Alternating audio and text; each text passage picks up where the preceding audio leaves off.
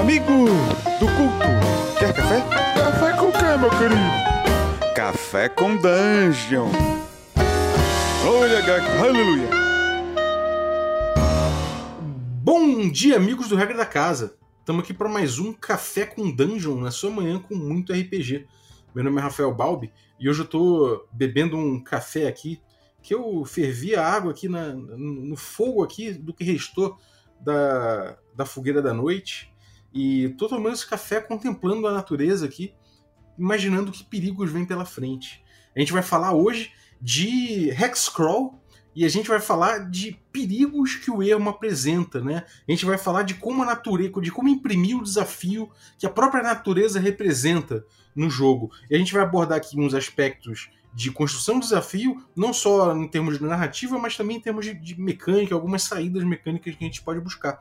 E para isso, eu tô com meu grande amigo, lá do grupo de Ars Mágicas, que vocês cansaram de ouvir aí, que é o, o Pedrinho, o Pedro Cavalim. E, mas antes de chamar ele para falar sobre isso, eu vou lembrar que você pode se tornar um assinante do Café com Dungeon a partir de 5 reais. Com 5 reais você já, já ajuda o podcast, já participa de sorteios dos nossos parceiros, também já recebe conteúdo extra e ainda faz parte de um grupo de Telegram com uma galera que curte muito trocar ideia sobre Hexcrawl, sobre RPG de forma geral, vários sistemas diferentes. Gente de, todos, de todas as preferências está lá. Então, picpay.me barra café com dungeon, torna-se um assinante. Bom dia, Pedrinho, bem-vindo, cara. Bom dia, Valbir. Bom dia a quem estiver ouvindo. É um prazer estar aqui para conversar sobre RPG contigo. Cara, eu vivo falando sobre você no, no, no grupo de Telegram, porque eu falo, pô, cara, quem, quem manja de Hexcrawl é o Pedrinho, cara. Pedrinho já fugiu de onça. É, pior que eu não fugi, eu fui escoltado por uma onça. Por uma onça pintada. Caralho. Então, pra quem não sabe, Pedrinho é biólogo, ele, ele, ele, é, ele trabalha com ecologia, né? Então fez pesquisa em louco, medindo, medindo fotossíntese de planta, né? No meio da mata. Conta pra galera a tua, a tua experiência com esse negócio. Durante a graduação e depois na pós-graduação, eu trabalhei com ecologia vegetal. Então, fiz muito trabalho de campo, né? Fui para para principalmente na Mata Atlântica. Então nas restingas do Rio, depois na Mata Atlântica do litoral de São Paulo e ali na Serra do Mar, uh, depois nos Campos Sulinos, no Paraná e em Santa Catarina. Então tem alguma, alguma vivência aí no, no meio do mato. E, e cara, só pra gente começar, mas assim, só, só pra explicar, como, como é que foi esse lance da onça aí? Conta pra galera. Cara, a história da onça foi o seguinte: é, eu tava com, com um colega meu da, da pós-graduação, a gente precisava ir baixar os dados. Ele tinha um aparelho que ficava, uh, ficava registrando o fluxo de água, fluxo, fluxo de água numas árvores, né, no meio da, da mata. Isso era no, no Parque Estadual da Serra do Mar, tá em São Paulo, núcleo Santa Virgínia, que é no alto da Serra do Mar, mil, mil metros de altitude, mais ou menos, e no meio do nada. Assim, você tinha que pa parar no ir, ir pela estrada, parava na sede do parque, pegava uma caminhonete 4x4, o cara levava a gente 40 minutos para uma estrada de terra até a, a, uma casinha de pesquisador que tinha sido reformada e embora. A gente ficava com um rádio conectado numa bateria de caminhão, para poder chamar se tivesse algum problema, e dali a gente caminhava ainda uns 40 minutos até as parcelas que tinham marcadas. E aí nessa trilha, no meio da mata, completamente isolado de tudo, é, a gente começa a ouvir. Era uma mata que, que seguia, era uma trilha né, que seguia pelo meio da mata numa encosta. Então à direita ficava um barranco para baixo, à esquerda um barranco para cima, mata fechada. A gente começa a ouvir um barulho, um Caralho, meu irmão. Vindo de cima, vindo de cima, bem de perto. Assim, não devia estar a mais do que 5 metros de distância. Só que a gente não conseguia ver nada.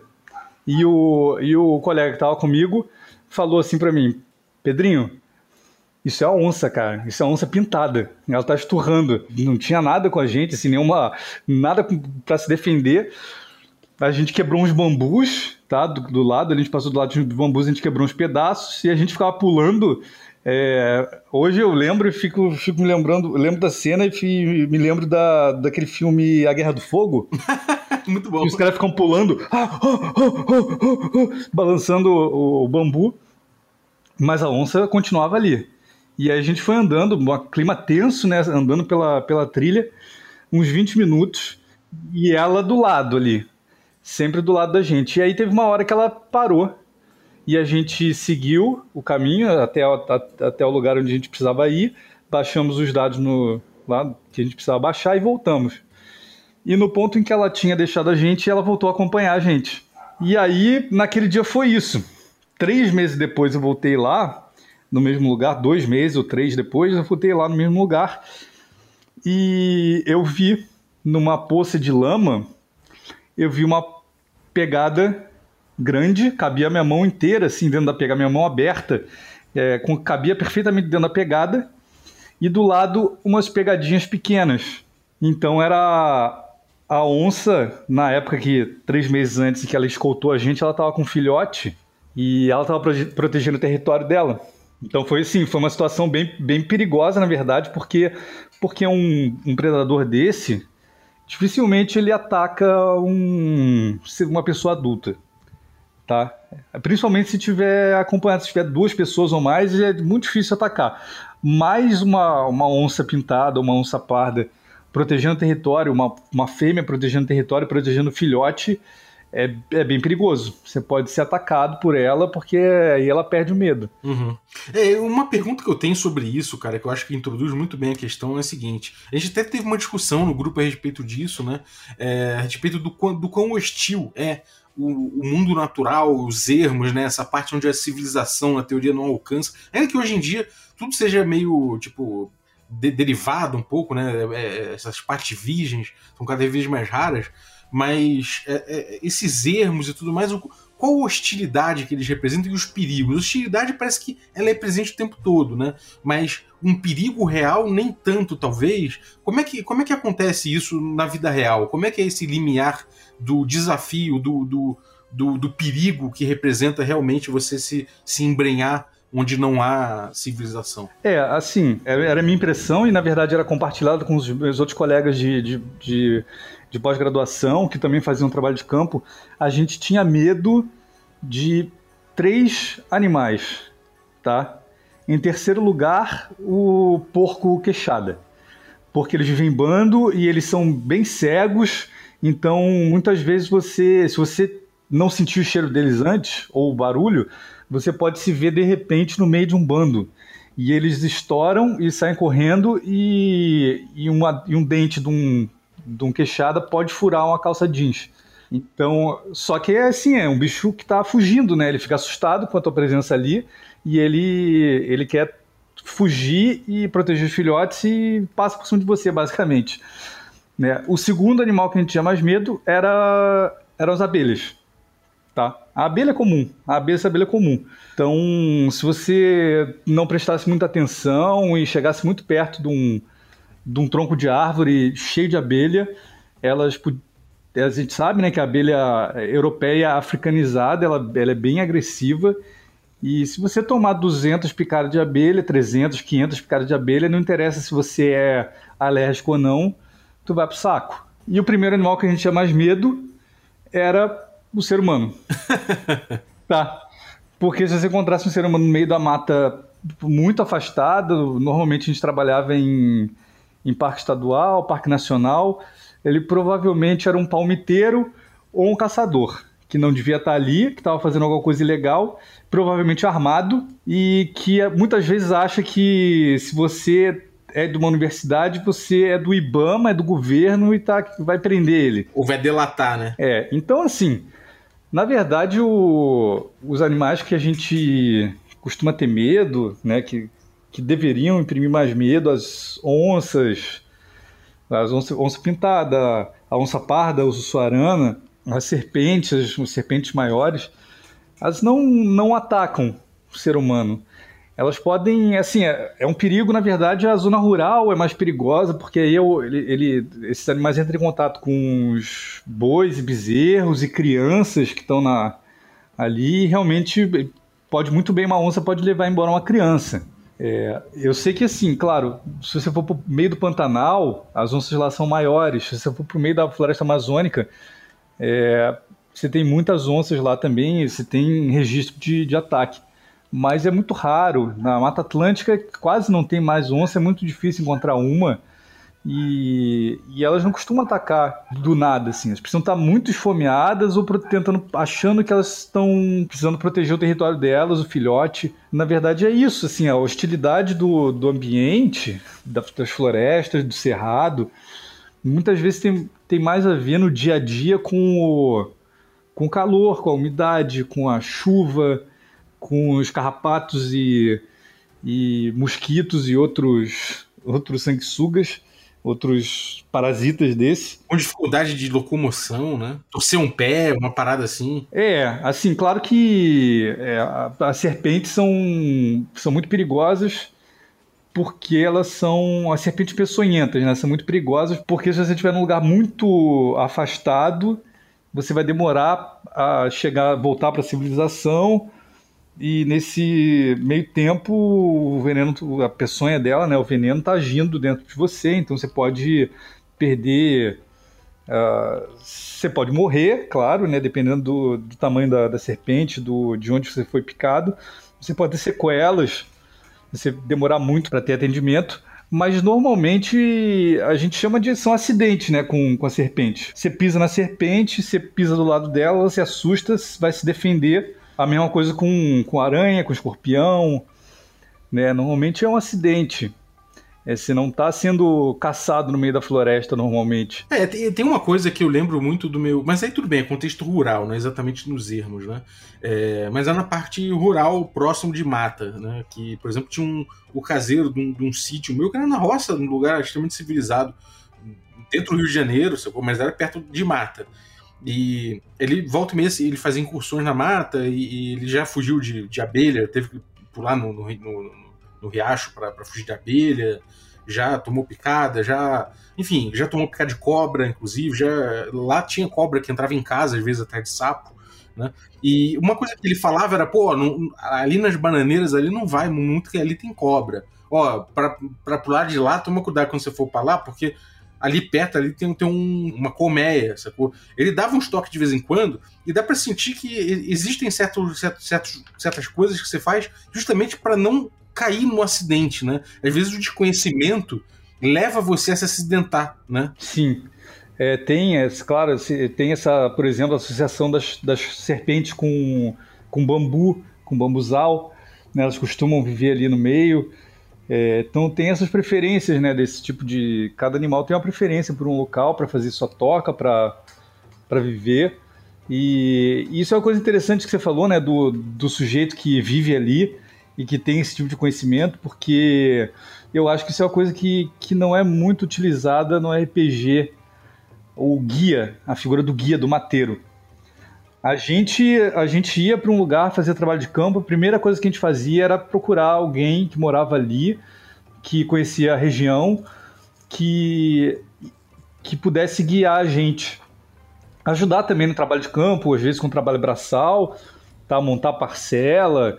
Sim, mas, mas essa questão da, de conhecer o local e saber quais são os animais que tem ali, saber, conhecer os caminhos, conhecer as trilhas, a gente sempre buscava o conhecimento desse, dessas pessoas que moravam próximas do, do lugar onde a gente estava indo trabalhar. Muitas delas tinham sido. É, já tinham caçado ali, tinham acompanhado os pais que caçavam décadas atrás, então conheciam muito bem o local e conheciam os perigos, digamos assim, e tinham o, o olhar né, direcionado, sabiam onde procurar, o que procurar, que padrões visuais procurar, que tipo de serpente que, que poderiam que poderiam estar por ali. Onde tem uma nascente para beber uma água potável realmente, né? E eu diria que principalmente os caminhos, tá? As trilhas, muitas vezes você tá num.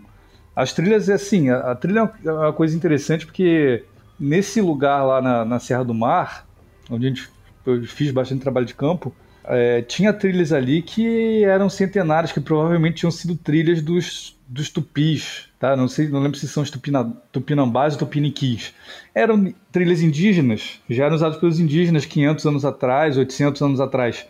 E continuaram sendo eh, continuaram abertas porque continuaram sendo usadas, porque eram trilhas que, que seguiam um caminho, evitavam despenhadeiros, evitavam locais muito íngremes, evitavam locais muito baixadas, muito úmidas, alagadas. Mas só que essas várias dessas trilhas elas vão fechando, né? A vegetação vai crescendo no meio delas. Então é muito fácil você não reconhecer uma trilha quando você está no meio, a não ser que você saiba que ela está ali. E aí esses mateiros, eles já conheciam todas essas trilhas, né? Eles iam caminhando falando, ó, oh, aqui tem uma trilha, vamos abrir. E aí a gente ia lá, batia com, com facão, né, para abrir a trilha. É, então, eu acho que essa a figura do guia, ela poderia ser mais usada no, nos jogos, no caso do D&D, né, D&D uh, uh, básico do SR, seria uma espécie de especialista ou um, um, um henchman com certas habilidades específicas. E que, assim, que pode ter é, mecânicas específicas para ele, como é, diminuir a possibilidade de surpresa no encontro aleatório, ou uh, aumentar a probabilidade de forragear com sucesso por comida ou água. Inclusive, você pode ter diferentes mateiros com diferentes habilidades. Sim, verdade. Uma coisa que eu acho que é, acaba que não, que não se tem muita utilidade dele no, no jogo normal, né, no, no Hexcrawl mais tradicional que a gente tem, até em jogos, jogos mais modernos, tipo Hexcrawl do Tomb of Annihilation, uma coisa assim, é que a gente acaba tendo uma certa, um certo momento em que a gente fala, bom, agora vamos fazer a rolagem de se perder. Né? Esse momento de se perder ele acaba sendo abstraído e traduzido numa rolagem. E aí, de repente, você tem um guia, você pode falar, bom, você tem um guia, não tem chance de se perder. Beleza, legal, você não se perder é uma coisa boa. Mas, se você parar para pensar, é, ela talvez não seja essencial, porque no fim das contas você também não tem um, um, um significado muito grande para aquilo. No, na, maior das, na parte das vezes você tem um atraso, né? Não chega a ser um ó, oh, acabou aqui, vamos morrer porque a gente se perdeu, né? Não costuma acontecer isso. Porque acaba que a marcha ali, você vai, você vai levando a marcha, uma hora vai saindo o dado que você se achou. Não demora, não, não costuma demorar tanto, sabe? Então, eu, me parece que se a gente faz uma, uma interpretação, um roleplay, né? A gente, se a gente dá um zoom narrativo na exploração, é, e aí também nos riscos né, que acontecem, por exemplo, você se meter num. Você começa a pegar um caminho, esse caminho você começa a dar no alagado, você insiste, quando você vê, você está no meio do alagado, meio sem, sem, ter como voltar, porque subiu o nível da água, sei lá, alguma coisa assim. É, esse tipo de coisa, só, esse tipo de coisa que um guia pode te salvar muito, ele só vai aparecer quando você dá esse zoom narrativo, né? Quer dizer, eu não sei, tô pensando aqui. Normalmente, assim, você vai ter o... os personagens vão estar carregando uma quantidade de comida, sempre vão estar carregando comida para mais. E normalmente, uma coisa que eu acho que é importante, muito importante fazer uh, quando você está jogando um X-Crawl é marcar bem a passagem do tempo. E além disso, assim, marcar bem a passagem do tempo, saber em que época do ano você está jogando porque em qualquer lugar que, que você possa imaginar existe uma sazonalidade do clima. Seja, você tem estações, né? Você tem um normalmente um verão úmido, um inverno um pouco mais seco. Em alguns lugares você vai ter um verão seco, um inverno úmido. Você vai ter probabilidade, uma probabilidade maior de ter uma, um temporal no verão. Então, e, além disso, você usar tabelas aleatórias para você marcar a, eventos climáticos. Então, por exemplo, uma tempestade. Você está tá viajando na época da, das tempestades, digamos assim. Aqui no a gente aqui no Brasil basicamente no verão, né, na maior parte do Brasil, você tem a época da tempestade. E se você está no meio do mato, está no meio da floresta ou está no meio do, do ermo durante a tempestade, é, isso não é bom. Se você está no meio de uma floresta, isso quer dizer que o seu caminho pode ser bloqueado por um rio que, que subiu por uma cabeça d'água. Você pode, se estiver chovendo muito, no momento em que você vai atravessar um rio, você pode ser levado embora por uma cabeça d'água. Se você está no meio da floresta e, tá, e tem uma tempestade, você tem, corre o risco de cair em árvores. Isso era outra coisa que a gente tinha muito medo no meio da floresta. Começava a chover muito forte, a gente ia embora porque a gente sabe que, que, que sempre existe o risco de, de, de, bater um vendaval e cair uma árvore. E você não quer que caia uma árvore em cima de você, porque não, é, não deve ser muito agradável. Porque se assim, marcar o tempo dessa sazonalidade, primeiro vai criar uma riqueza no, no tipo de, de problema que os personagens vão encontrar no meio da viagem. Ou seja, se você estiver viajando na estação seca, uh, encontrar água vai ser mais difícil, então a sede passa a ser uma questão mais problemática. Você está viajando numa, na estação mais quente é, e mais úmida, você tem essa, esse problema com as tempestades e ao mesmo tempo você tem um problema com a fadiga. É muito desgastante viajar num, numa temperatura muito alta. Isso cria uma, uma diversidade de, de problemas, mesmo que você esteja é, atravessando o mesmo terreno. Se você atravessa o mesmo terreno em épocas diferentes, você vai ter problemas diferentes. E além disso, essa, essa questão da, dos eventos aleatórios, sabe? De, de surgir um, um, problema naquele dia. Então, é, cria.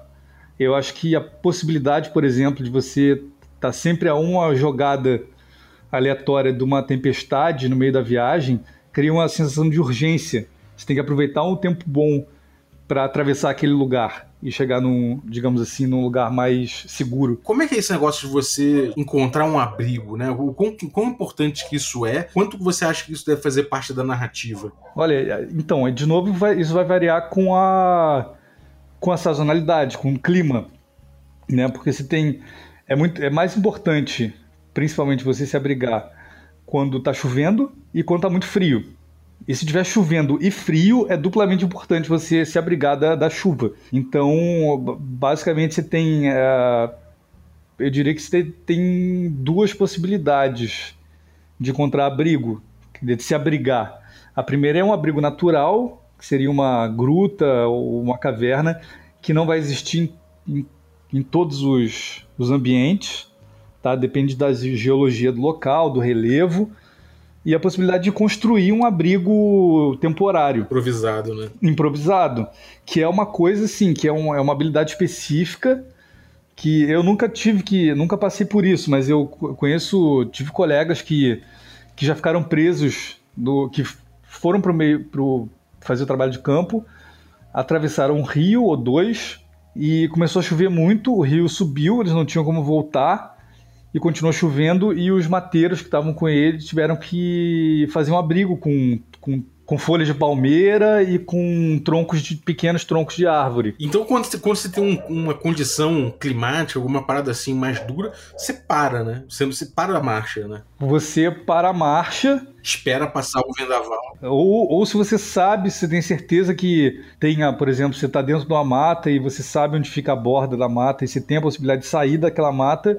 Vê se dá tempo e vai, né? Força a marcha. Ou então você procura uma clareira no meio da floresta para tentar que apesar de você chover mais, você consegue perceber, por exemplo, se vai cair uma árvore, você consegue ver que tem uma árvore caindo. Porque esse, esse é outra coisa que eu também nunca passei de cair árvore, mas me dizem, as pessoas que passaram por isso disseram que é assustador. Você ouve um estalo, você não sabe muito bem de onde está vindo o estalo, e você não sabe se a árvore caiu para lá ou está caindo para cá. E a árvore não cai sozinha. Normalmente, normalmente as árvores que caem são as maiores, né, as que ficam para fora do, do dossel, por cima das outras. Então, uma árvore grande, e no, na medida que ela cai, ela derruba umas 4 ou 5 junto com ela. É, isso é isso, e, e joga um D6 pra ver se cai na tua direção, né? É, alguma coisa assim, claro.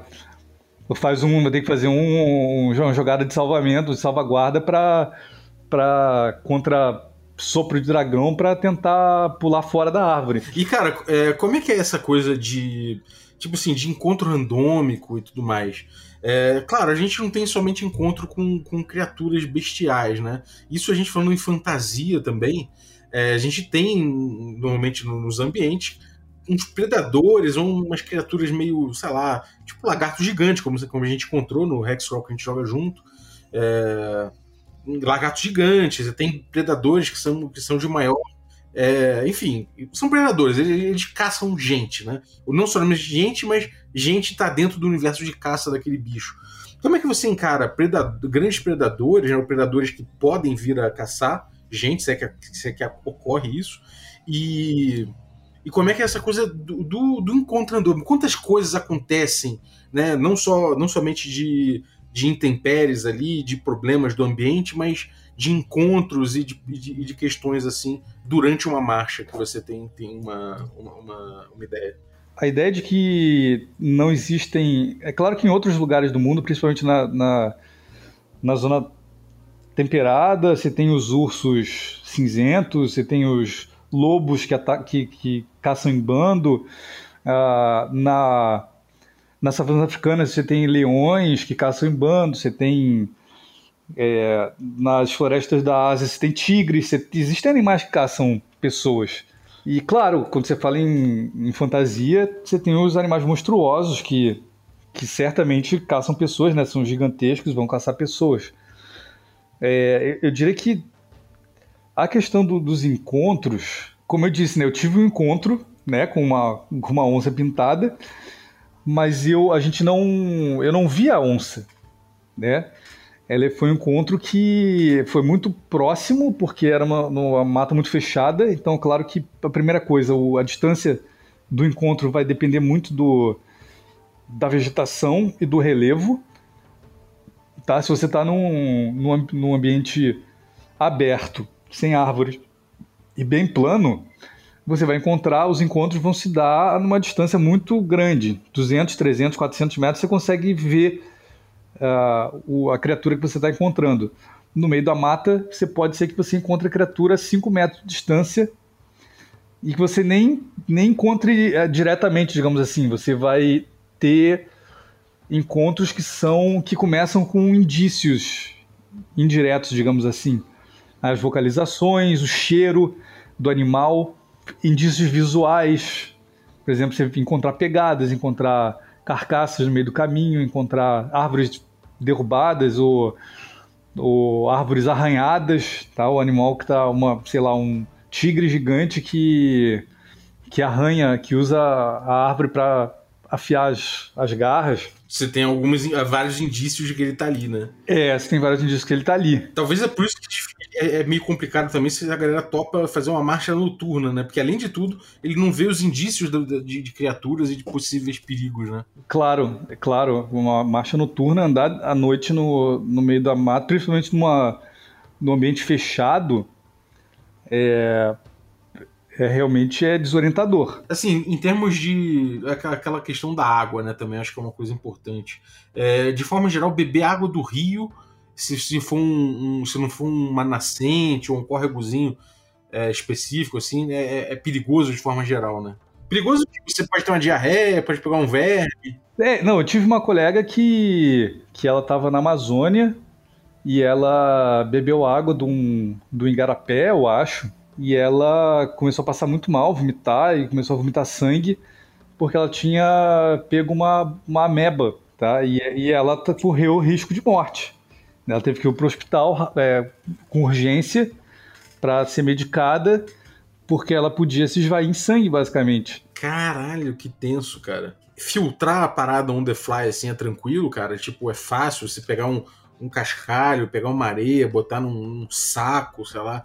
Isso é uma coisa que acontece ou é uma coisa que, cara, é melhor buscar uma nascente pronto? Olha, é, é melhor buscar uma nascente. Isso é um, é um processo, assim, eu, eu não saberia fazer, é um processo que é que é trabalhoso fazer isso, fazer um sistema de filtragem de água. É, normalmente, se fazer filtragem de água boa, você teria que ter carvão ativado. É, idealmente, né? O mais fácil realmente seria ferver a água, né? Eu não sei se num, antes da, de a gente ter a teoria dos germes, que é bem tarde na nossa história, né? A gente saber que tem micro-organismo na água, se, se isso. Bom, é... mentira, a gente sabe. Né? Na Idade Média, as pessoas bebiam cerveja ao invés de beber água. Né? Era uma cerveja muito, é, muito diluída, tá? Provavelmente, a gente está falando uma coisa de meio a, a 1,5% de álcool, mas as pessoas bebiam, é, bebiam cerveja ao invés de água. Justamente porque porque era mais seguro. Uhum, é verdade. Passava por, por uma certa destilação, sei lá. Uma, uma... É, o, o, próprio processo da fermentação e dos micro-organismos na água ali, eu acho que da, da cerveja, né? Do processo de fabricação da cerveja, de alguma maneira elimina os, é, as bactérias e, e outros protozoários tal que podem estar ali que causam que causaria um problema para nós. Sim, verdade. E, cara, em, em, termos de sistema, assim, como é que você acha que se refletiria por exemplo, essa questão dos, dos problemas do ambiente, é, se, perigo de se perder, a influência de um, de um guia. Como é que você pensa, assim, mecanicamente, que é a melhor forma de, de abordar esses perigos, assim? Você acha que é melhor é, abstrair de alguma forma e, e pautar por rolagens? É melhor dar um zoom narrativo e pegar cada, cada situação e ver como o grupo reage, uma mistura das duas coisas? Como é que você costuma encarar essa, essas questões? Olha, eu acho que a princípio uma mistura das duas coisas. Eu, porque assim, tem certas. Por exemplo, vamos pensar na, na questão dos mosquitos e mutucas, os animais que. esses pequenos animais voadores que, que chupam sangue eles são um inferno, né? Todo mundo que já tentou dormir com uma nuvem de, de mosquito em volta sabe que é, é muito difícil você dormir. E quando você está acordado no meio da mata tentando prestar atenção em alguma coisa, é muito difícil se concentrar com uma nuvem de mosquito em cima de você ou com uma mutuca que fica uh, voando em volta de você tentando te morder, te picar, tá? Então, por exemplo, nesse caso, eu diria que se você está num lugar que tem muito mosquito, provavelmente você tem uma menor, uma maior probabilidade de não, de ser surpreendido por alguma outra coisa, porque você está perdendo a sua concentração.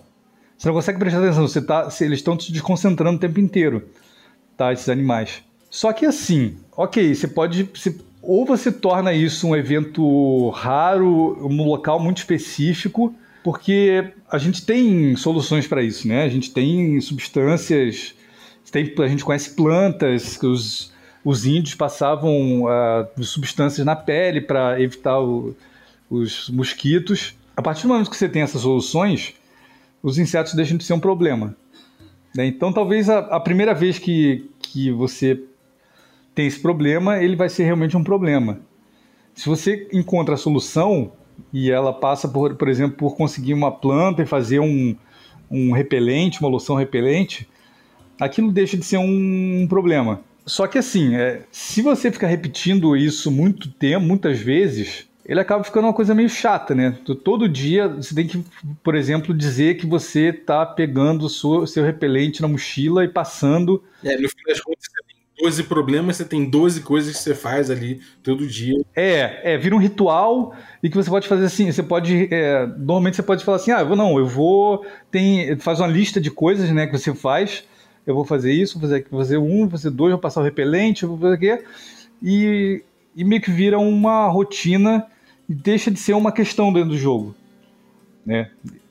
Eu acho que as questões mais interessantes do jogo são aquelas que forçam você a fazer uma escolha. Por outro lado, fazer o roleplay disso é difícil você passar a impressão assim é muito fidedigna para os jogadores do que está realmente acontecendo, de, do quão irritante é, por exemplo, ter uma nuvem de, de mosquitos em volta de você fazer isso com roleplay é, não, é, não é uma coisa muito fácil.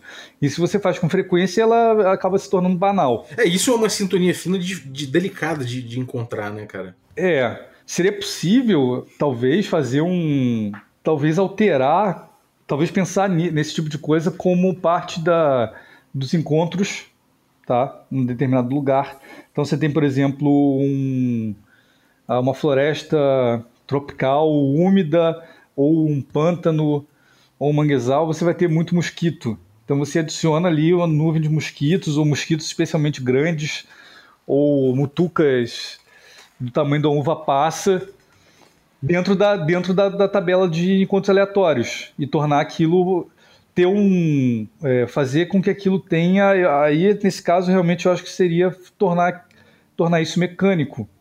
Como no caso, por exemplo, do, desses, dos mosquitos você tá mais desconcentrado e ter problema com, por exemplo, ter uma maior chance de ser surpreendido se ocorrer um encontro aleatório. É, isso é interessante. Uma coisa que eu acho que pode funcionar nesse caso, porque assim, de forma geral, no, no, nas vezes que eu, eu, vou fazer no Hexcrawl, eu separo, né? Eu não coloco, por exemplo, é, sei lá, tem um momento do rio, por exemplo, que tem pedras muito lisas no, na borda. A galera tá passando de cavalo ali E aí, bom, o cavalo andar em cima de umas pedras muito redondas, muito tal, pode ser um risco do cavalo torcer a pata, quebrar a pata ali e tal.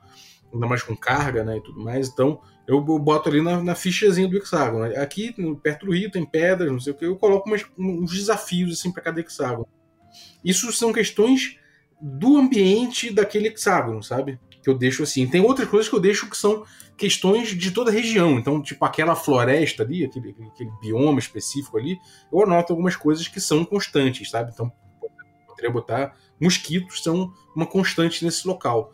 Né? Mas só que a partir do momento que o cara descobre como faz aquilo, como resolve aquilo, né? Eu, eu, botei o problema, eu falei, cara, essa floresta, eu tô escrevendo a floresta e falo que o tempo todo tem ali mosquito que você tem que ficar batendo. Você é que nem aquele cara do National Geographic lá, aquele fotógrafo que mostrou uma foto do braço dele, o braço dele tava, cara, meu irmão, quase, quase todo tomado de mosquito, assim. E, bom, beleza. Isso é uma coisa que quando a galera chegar e falar, então, cara, sei lá, vou procurar uma folha, vou, sei lá, um cara que tem alguma, alguma é mais sagaz, que tem alguma algum um conhecimento, de repente fala, pô, eu consigo achar tal, tal uma folha assim, sabe que de repente pode servir de repelente, eu posso ter, rolar uma chance, de repente, do cara encontrar. Se ele encontrar, cara, eu não preciso mais abordar essa questão, né? Inclusive, assim, uma ideia que me acabou de ocorrer é que se você, se você encara isso como um, os mosquitos como um, um monstro, digamos assim, e eles, claro, não é um combate, é, é, um combate, mas não é um combate tradicional do D&D, mas é um, é um combate, é você contra, contra aquelas criaturas que estão ali é, chupando seu sangue, mas eles têm um... Você tem, tendo efeito ou não... Nesse caso, seria mais interessante ter um efeito mecânico. Ó, você tem uma, está sendo atrapalhado por esses animais. Se você encontra uma solução para aquilo, você derrotou. É um combate que você derrotou. Você ganha XP. É interessante isso, cara. Botar XP por esses, por esse tipo de coisa é, se trata como combate e trata como uma superação dos desafios daquele hexágono, né? Sim, é uma coisa que você superou e como você, você, gastou um tempo, né? A gente imagina que o, os jogadores vão gastar um tempo pensando numa solução e a partir do momento que você encontrou a solução, você derrotou aquele, aquele problema, você ganha, você ganha XP, você, você realmente você ganhou experiência, né? Você pensar na, na ideia da experiência, você está aprendendo alguma coisa e ganhando experiência, né? Ganhou experiência como jogador, inclusive, que a próxima vez que você passar lá, se, se o mestre vier com esse papo de novo de mosquito, você falar, ah, então eu vou pegar aquele, aquela plantinha lá. Aham, uhum, sim. Acabou, não precisa nem mais, mais abordar a questão, né? É, eu, eu, é por isso que eu gosto muito do, do zoom narrativo, sabe? Eu gosto de. Eu, eu não gosto tanto de abstrair as coisas de uma forma tão ampla, porque acaba que eu abstraio tanto que eu é, os jogadores só vão ter uma solução quando eles rolarem a solução também. E isso gera menos significado, e por conta disso gera uma, uma viagem mais mecânica e menos significativa, né? É, você sai da, da ficção, né? É, a gente tem essa ideia né, do, do old school de manter se manter sempre na, dentro da, da ficção e resolver as coisas da ficção e não com, com rolagem de dados, que eu acho que é sempre uma coisa mais interessante. É, no caso do Hexcrawl, acho que sim, porque senão também, se, se você condensa tudo muito em rolagem e acaba só descrevendo o resultado da rolagem, é, o, o próprio Hexcrawl perde um pouco o sentido, né? Acaba sendo melhor você, de repente, adotar um point scroll, uma coisa que, que seja mais automatizada direto. Você vai. Qual é o teu ponto de destino? É tal? Beleza, vamos ver aqui algumas coisas que aconteceram no caminho. Agora, por outro lado, por outro lado, é, na questão do Hexcrawl, é, esse tipo de desafio ele, ele pode forçar os jogadores a, a, tomar uma decisão. Por exemplo, você pode tentar evitar, você tem um caminho que é mais curto, mas ele tem algum tipo de, de perigo, algum tipo de, de não sei, uma, qualquer coisa, uma, um rio ou uma, uma passagem muito, muito íngreme, e você pode escolher né, os jogadores podem escolher seguir por aquele caminho que é mais curto, mas que tem determinados perigos, ou escolher passar por um passar ao largo, gastar mais tempo, gastar mais recursos. É, então esse tipo de escolha também, né, eu acho que faz parte do, do Hexcrawl. Sim, sim. Em vez de por exemplo, correr o risco de se perder tentando seguir uma linha reta, você de repente segue a sinuosidade do rio, né? Você demora um pouco mais, mas você tem menos chance de se perder, né? É, eu acho que a questão das escolhas é, são muito importantes, né? Você ter uma... Primeiro você tem que ter claramente diante do, dos jogadores, colocar diante dos jogadores é, várias, vários caminhos, várias escolhas que eles podem fazer e deixar claro quais são os, digamos assim, os resultados dessas escolhas, ou pelo menos os resultados mais, mais prováveis dessas escolhas, para que as escolhas sejam feitas com. não sejam feitas escolhas aleatórias. Você vai pegar a esquerda ou a direita? Ah, não sei, vou, vou à esquerda. Não, você tem a direita, você tem um caminho aqui que vai é, passar por um. direto para o norte, mas você vai ter que atravessar uma montanha ou subir um penhasco.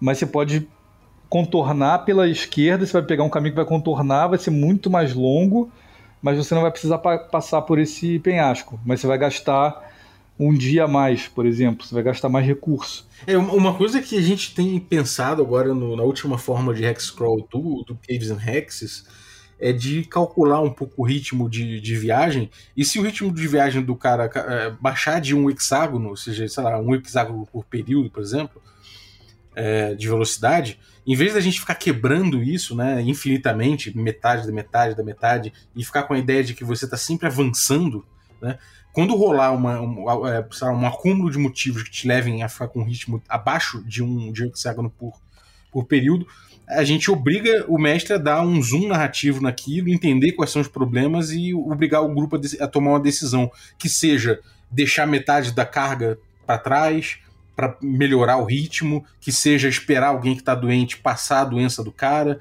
que seja esperar passar a, a, tempestade, porque aquilo, aquilo alterou o movimento dele, sabe? Então acho que essa solução acaba, acaba ancorando é, os momentos de você dar esse zoom narrativo, sabe? É, que são os momentos, digamos assim, os momentos críticos na viagem. É, exatamente. É, incluir momentos críticos durante a viagem que sejam, senão a viagem acaba, a viagem, né, pelo, pelos hexágonos acaba se tornando uma coisa também muito abstrata, né? Se você não tiver esses momentos de crise que sempre existem, né, que são os mais interessantes de você fazer esse de você, os momentos interessantes para você fazer esse zoom e, e pensar numa situação para ser resolvida. E, cara, me diz uma coisa. É, agora, para fechar, assim, a gente, a gente, a gente tem, tem uma questão que eu acho que é muito importante, que o, que o Malvadeza, o Carlinhos levantou no, no grupo no, recentemente, que é uma questão de contemplação da natureza, né?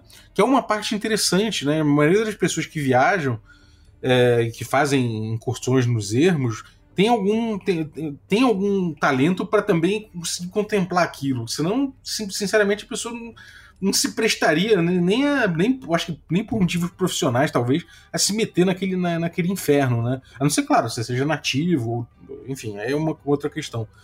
Mas você ser um explorador do ermo eu acho que requer um certo um, um certo um certo talento de você conseguir ter um pouco de contemplação da natureza, né? Isso é verdade, isso é uma ou, ou, ou, não? E como é que se contempla? Como de repente explorar um pouco essa questão de contemplação da natureza, de você encontrar uma cachoeira e falar, pô, vou dar um tibum aqui, ou, ou de você simplesmente ter, usufruir, você ter uma a natureza, o ermo, né, o, o selvagem à sua frente. Isso é uma coisa que eu acho assim, é claro, se, se você como mestre tem uma habilidade lírica muito grande, você consegue uh, descrever a natureza, mas claro que depende também do, do jogador se encantar por aquilo. Mas é uma coisa que é, que é difícil de fazer narrativamente também. Então, eu não sei se isso poderia estar tá atrelado a a questão da, da fadiga, porque você está você tá andando, é assim, isso é uma coisa, é uma experiência bem assim, você está caminhando na, na mata, é muito quente, muito calor, muito, você vai se, é, no calor você vai sentindo sede, ou então você está numa mata muito fria no inverno e você encontra uma, uma encontra um sai da mata, encontra uma clareira, você fica ali se aquecendo ao sol. Ou você está num ambiente muito quente, muito úmido, encontra um rio, já beber água bem uhum. gelada. Um mirante. É, isso pode estar. Tá um, um mirante e Porque tem questão da, da, da pressão psicológica também de tu estar, tá, por exemplo, numa floresta fechada. Que, que não é, digamos assim, não é o nosso ambiente natural, né? A gente sabe que o ser humano evoluiu nas savanas, no ambiente aberto. E a floresta é um, é um ambiente um pouco opressor, apesar da beleza. Então você encontrar, você encontrar um mirante, é, chegar num, topo e você ver o, o, aquele ambiente, aquele cenário, aquela paisagem aberta, dá um certo pode dar um certo alívio, dar um certo alento, assim, você olhar, você sair ali, sentir o vento no rosto, sabe? Então, não sei se, se isso poderia ser atrelado a, a essa ideia da, da fadiga, do uma certa, porque a fadiga também é psicológica, tá? Tem um certo, até um, tem um, um componente psicológico na fadiga. Então, não sei, talvez, talvez atrelar isso. Você está andando, você encontra uma cachoeira, uma, né? Assim, você está andando pela floresta fechada, você encontra uma cachoeira, ou então você está andando por um ambiente muito aberto, com muito sol, muito quente, e você encontra uma lagoa e você dá um mergulho na lagoa. Isso pode, isso dá uma um alívio no meio da tua, da tua viagem ali, que pode diminuir a tua fadiga, pode mitigar né, esse desgaste da viagem. Uhum. E, cara, você acha assim, se você tá andando no meio da mata, tá querendo chegar e tal, mas ao mesmo tempo você vê que, pô, se você desviar um pouquinho do caminho, de repente você vai chegar naquele topo ali, naquele mirante, ou naquele, naquela nascente ali que você ouviu e tal vale a pena? Tipo assim, isso é uma decisão que você tomaria num, no, no, meio de um trabalho, alguma coisa assim? Você tomaria uma decisão consciente de falar, pô, eu vou lá para tomar um banho nessa cachoeira, para ter esse, esse momentinho aqui de, de, de lazer, de, de descanso, de fruição. Isso é uma coisa que você ativamente faz? Claro, sim, sim. Ou é uma coisa ultra funcional, assim, não, vamos seguir, se a gente cruzar com o bagulho, beleza, se não cruzar, foda-se. Não, é, sim, é uma coisa que. Bom, claro que depende. Se você está com pressa, se você tem. Você acha que você precisa apertar o passo para chegar onde você tem que chegar. Daí você vai apertar o passo e você vai, você vai pagar o preço por isso, né? Você vai chegar cansado no, no lugar que você está indo. Mas, mas se você tem tempo e. Claro, você sai do caminho, você vai para o mirante, você vai olhar lá de cima é, inclusive, você tem a possibilidade né, de, de ver lá de cima do mirante, por exemplo, ver marcos geográficos, a região, você pode ver se tem alguma. onde é que tem o próximo. Uh, se tem alguma habitação humana nas redondezas, se tem. onde é que estão os rios, onde é que estão as montanhas, como é que é o, a paisagem em volta. E também, você vai, você sai do caminho e fala assim, olha, eu acho que para aqui para cima tem um, vai ter uma eu estou ouvindo barulho de rio aqui embaixo, por exemplo, você está em cima de um, você está num vale e você ouve um barulho de água lá embaixo. Não, vou descer ali para dar um mergulho, beber uma água. Claro, você faz isso se tiver tempo. Sim, eu acho que isso faz parte do. Da, eu acho que faria parte da questão da, da fadiga da viagem. Você está tendo um momento de, de descanso, um momento de, relaxar um pouco, né, da tensão. Você relaxa um pouco da tensão da, da viagem. Boa, cara. Pô, maneiro. A gente deu um panorama geral aqui. Eu acho que o próximo passo é a gente fazer programas aí abordando questões específicas de bioma, sei lá, desafios específicos. Eu acho que tem muito pano para manga ainda, né? Não? Fala aí. É, tem. Eu acho que sim. Acho que tem várias coisas para coisas específicas, de, por exemplo, perigos específicos de cada bioma é, como você vai ter lugares que você vai ter. O problema vai ser ah, alagamentos enxurradas. Em outro lugar, outro tipo de bioma, você vai ter um problema de incêndios. Em outros biomas, você vai ter um problema maior com, com plantas tóxicas e plantas espinhentas. Então, claro que tem coisas específicas de cada, de cada tipo de ambiente, de cada tipo de terreno, de cada tipo de vegetação que podem ser incluídos no jogo para tornar mais rica a experiência do, do X-Crawl. Maneiro, a gente tem um programa sobre biomas, quando a gente começou a coluna de Hexcrawling, que teve aí o Francioli Araújo e a Pati Brito, que também é bióloga, e, e, foi, e também tem uma certa experiência nisso aí. Eu acho que dá pra gente fazer uns crossovers aí com essa galera, que certamente a gente vai ter uns programas bem fodas, cara. É... Pô, Pedrinho, obrigado, cara. Valeuzaço pelo, pelo papo, pelas elucidações aí.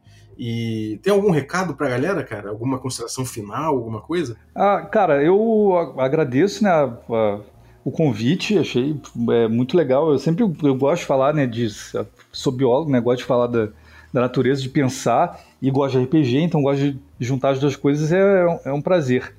É, o recado é vão pro mato, que é muito bom. É muito interessante, principalmente se você tem interesse em em mestrar o jogo e, e ter uma noção melhor de como que, que é essa experiência de e como jogador também de como que é a experiência de, de andar no meio do mato de viajar é, do, no, lugar afastado da, da civilização vão para o meio do mato. É, é uma experiência bem bem rica bem gratificante. Pô valeu então cara. Obrigado aí e obrigado você que ficou ouvindo a gente aí também até agora. Valeu pela sua audiência. Queria agradecer também os nossos assinantes, a galera que torna possível essa aventura. Então eu vou agradecer aí os nossos assinantes Café Expresso, os nossos assinantes Café com Creme e os nossos assinantes Café Gourmet. Eu não vou poder citar agora todos os nossos assinantes Café Gourmet e citar um de cada outro apoio, porque o PicPay deu pau aqui na minha frente, então infelizmente a lista não apareceu. Mas para a próxima pode deixar que eu cito. Então valeu, vocês sabem quem vocês são. Eu queria agradecer o Marcos, que mandou essa vinhetinha de hoje, iluminada, abençoada nas águas de Greyhawk. Muito obrigado, irmão. É, se você quiser também mandar sua voz para a vinhetinha do Café com Dungeon, é só usar aí o WhatsApp e mandar para o número que eu coloquei embaixo na descrição do, do episódio. Sabendo que se você mandar aí a sua, sua vinhetinha, né, você já está consentindo nos direitos do uso da, das vozes envolvidas no áudio que você mandar. Então é isso, muito obrigado e até a próxima.